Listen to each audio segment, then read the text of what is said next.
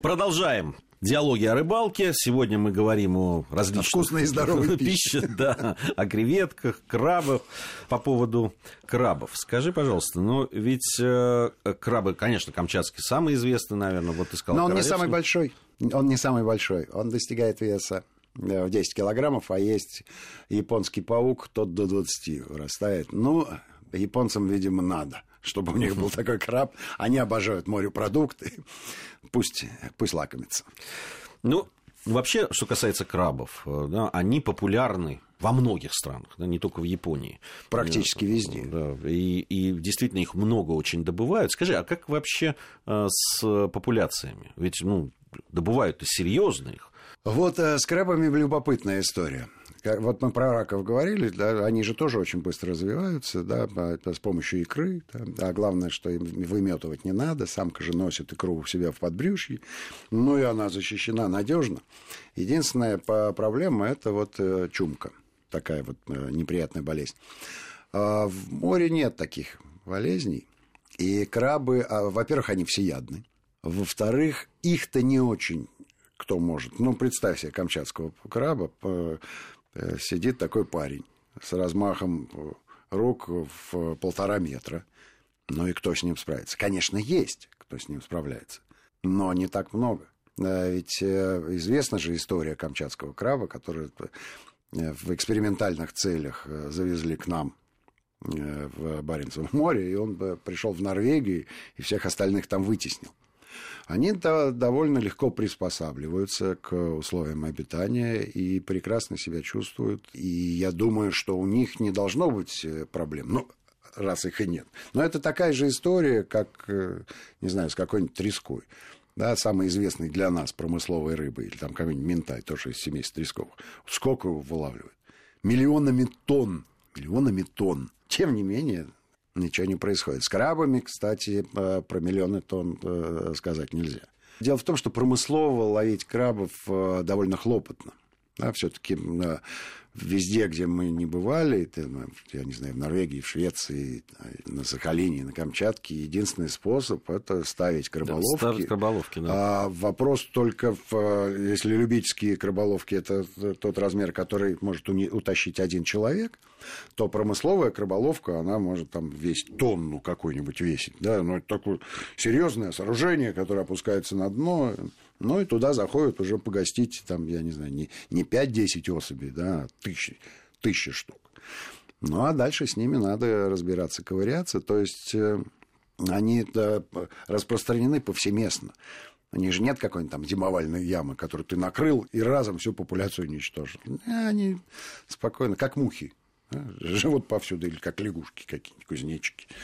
Такая легко приспосабливаемая особь. Животное. С крабами есть же еще одна, моя любимая история. С крабами полно историй. Нет, ну у меня есть любимая. Расскажи. Да, это Поделись. твоя история, а. которую ты мне рассказывал, приехав в Соединенные Штаты Америки, про место, где продают крабов, которых я, кстати, так и не попробовал. Офигеть, Джойс Плейс. Это, это что-то с чем-то, ребята. Про это обязательно надо рассказать.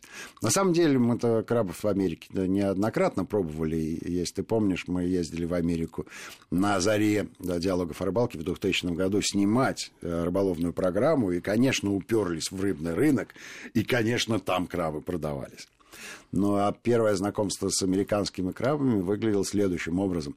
Она, она давно была эта э, закусочная, теперь она закрылась. Она специализировалась только на крабах. Там было только крабы и пиво, больше ничего. Вот такая замечательная специализация. Чудесная, на мой взгляд. Крабов там варили. Причем обычных синих крабов, это я не знаю, как мраморный называется. Ну, короче, это такой паучок просто в ногах там вообще есть нечего. Вот, разрубался панцирь пополам, э, складывалось какое-то количество этих половинок в кастрюлю, обильно засыпалось э, мелко нарезанным чесноком, солилось, и кипятилось э, на огне час, больше ничего. Подавалось прямо в кастрюле. Были такие обычные э, картонные тарелочки, как мы любим в свое время, да, лет, лет 30 назад. Шашлычных. Шашлычных, абсолютно верно. Парки культур. Абсолютно верно. Вот такие шашлычные тарелки. И а, огромные такие бумажные полотенца, рулоны. Ну и вот ты начинал есть этих крабов, понятно, что это... Нет ничего вкуснее простой пищи, простых рецептов. А сейчас это модернизировалось и подают крабов. Значит, крабов, омаров, креветок, а, каких-то мидий, ракушек, сосиски. Все, что можно из морепродуктов положить, и почему-то сосиски. А, еще пару картофелин даже варят в специальной кастрюльке. Подают тебе прямо в кастрюльке. При этом на стол ставят такое оцинкованное ведро литров на 5 для того, чтобы кости туда бросать. И тебе повязывают специальный слюнявчик такой. Фарточек. Такой фарточек бумажный. При этом на фарточке дают фломастер, можно написать про себя что-то. А есть фарточки уже с названиями. Вот. И для того, чтобы э, разбираться со всем этим великолепием членистолногих, дают такую вилочку пластмассовую, на которой написано «Спер из этого ресторана, с названием ресторана. Но потому что провоцирует тебя, что можно ее взять и на память. Действует безупречно. Открыли два каких-то студента, по-моему, ну, как гласит легенда, которые долго-долго думали, какой бы стартапом начать, и вот придумали такую, такую историю. И сначала открыли один ресторан, а теперь, по-моему, это сеть, их там 6 или 7 по стране, пользуются бешеной популярностью, потому что все очень просто, все очень вкусно. При этом, если ты про ту историю, про которую я тебе рассказывал, давай я напомню, съели мы всех этих крабов, а сосиску я не стал, потому что ну, не хватило места в животе. В следующий раз я оказался в Америке через год. Весь этот год, весь этот год – я периодически, как минимум раз в неделю, вспоминал про эту сосиску и думаю, вот когда приеду, обязательно начну с сосиски. Я так и сделал. Оказалось, действительно, сосиска очень вкусная.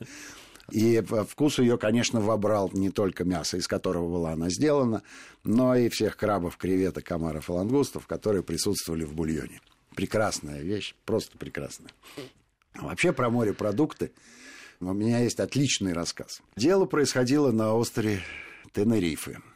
Канары в просторечии по-нашему. Приехали мы туда снимать рыболовную программу. Рыбалка так э, обычная была, не задалась, но по... Мне нравится, обычная, не задалась. Обычно так и бывает. Вернее так, хотелось бы лучше, получилось как всегда. И проезжая по дороге на вулкан, мы вдруг увидели охотников. И остановились, но у нас же охотничий рыболовный канал.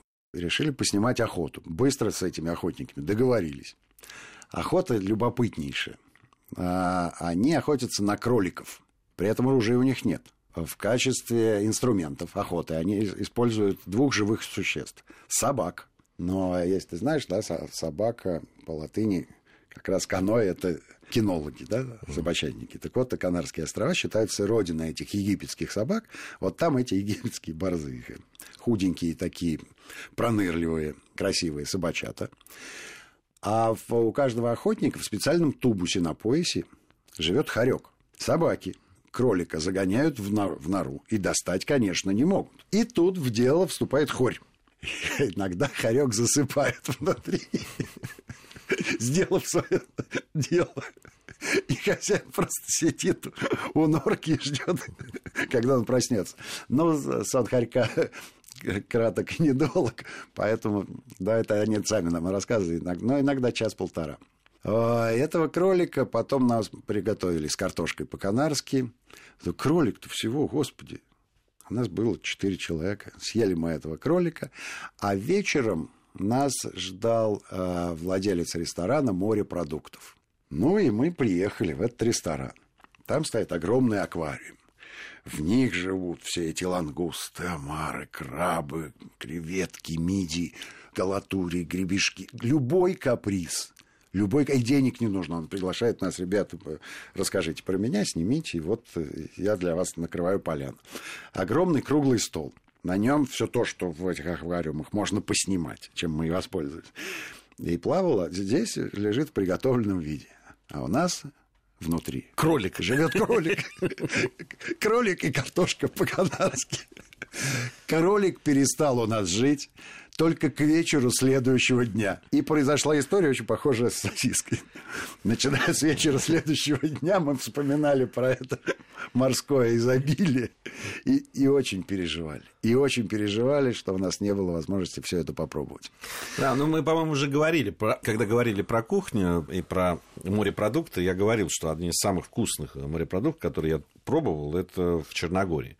Черногория прекрасно. Да, там прекрасно. умеют с ними очень деликатно да. обращаться. Не Если... пересушивают. Да, не пересушивают, то есть сохраняется естественный вкус. Блистательно на гриле они все это да, готовят. умеют, молодцы. умеют они это делать. Э, действительно потрясающе. Вот. Но вообще вкусные программы получаются. Их не очень интересно ловить, честно говоря. Интересно, интересно. В Норвегии существует так называемое крабовое сафари. Прелесть его э, вот в чем заключается. Тебя вывозят ставят все эти раколовки. Ты все это время можешь ловить треску, палтуса, зубатку и все, что попадается. Через пару часов э, поднимают эту краболовку. И прямо при тебе, вот здесь же, на борту судна, а судно такое, не, не катер fancy-schmancy, да, а такой рыболовецкий траулер, такой ярославец. И тут же на борту огромный э, чан с кипящей водой. Туда засыпают все это великолепие, и через буквально 15 минут, как хитин покраснел, приятного аппетита. Предлагаю сейчас выйти из студии и проследовать в каком-нибудь направлении. Алексей Гусев и Гия Саралидзе были в студии Вести ФМ. Всем ни хвоста, ни чешуи.